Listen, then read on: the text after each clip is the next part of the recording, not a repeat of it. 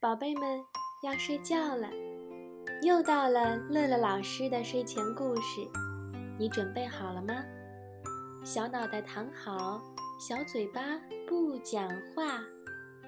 一、二、三，闭眼睛。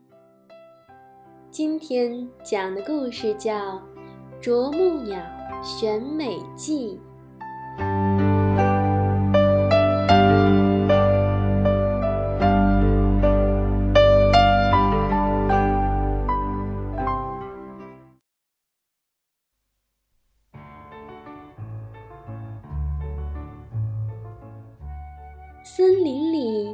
举行盛大的选美比赛，小动物们都想成为选美冠军。小孔雀已经是连着三年得到选美冠军的称号了，今年它依旧是一副势在必得的样子，所以。它并没有像其他动物那么紧张。拥有一身白色长毛的小狐狸也来参加这次比赛。它带着迷人的笑容，卖弄地扭动着身姿。一只漂亮的响尾蛇吐着自己的舌头。抬着它那高傲的头，宛如一位冷美人。鸵鸟踏着优美的步伐，晃动着它白色的翅膀及尾羽，衬托着黑色的羽毛，格外显眼。这些参赛的小动物们，个个都打扮得漂漂亮亮的，信心十足，只等着评委们的评选。评选主席大象看了看参赛名单，问：“啄木鸟怎么没有到？”啄木鸟。最好的朋友黄鹂鸟一听急了，心想：啄木鸟准是又在帮大树捉虫子，忘记了时间。它急忙飞出去，到处去找。果然，在一棵大树干上发现了啄木鸟。它边飞边叫：“啄木鸟！”你怎么还在捉虫子？选美开始啦！啄木鸟儿听见，急忙说：“哦，我知道，不过还差一条虫子，捉完我马上就去。”说完，又开始去捉虫子。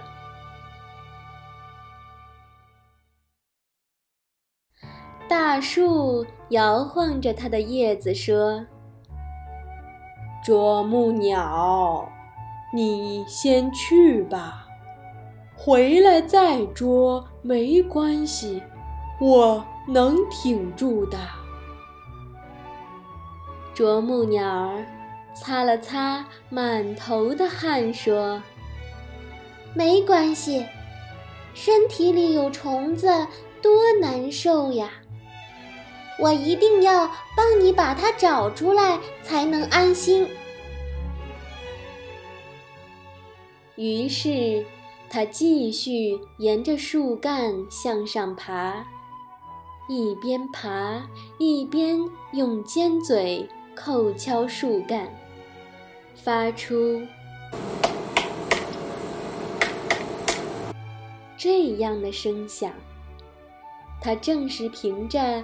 啄木时，树木发出声音的不同，来判断树皮下是不是有虫子。终于，他听见一块树皮下的声音与众不同，急忙啄开树皮，抓住了虫子。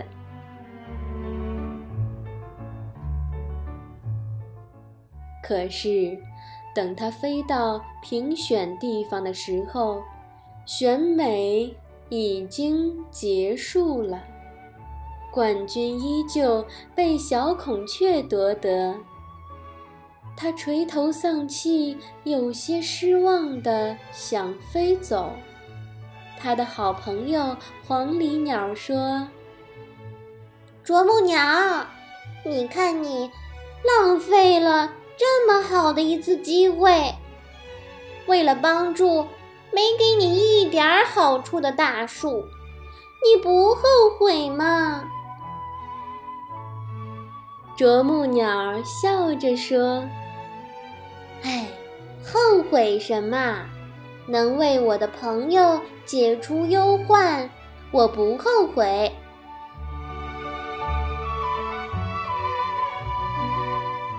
话音刚落，突然，他们的身后传来一阵掌声。原来，他们的谈话正好被选美的主席大象听见。他马上宣布说：“今年我想发一个特别的奖给啄木鸟。虽然他的样貌不是最出众的，但是他的心灵一定是我见过最美的。”就这样，啄木鸟高高兴兴的获得了选美比赛的特等奖。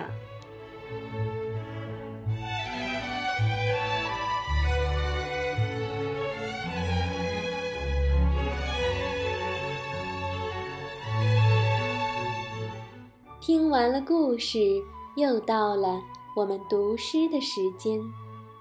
今天给小朋友读的是宋代诗人陆游的作品《示儿》。《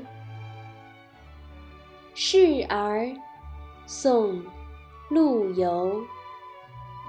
死去元知万事空，但悲不见九州同。王师北定中原日，家祭无忘告乃翁。宝贝，我们梦里见，晚安。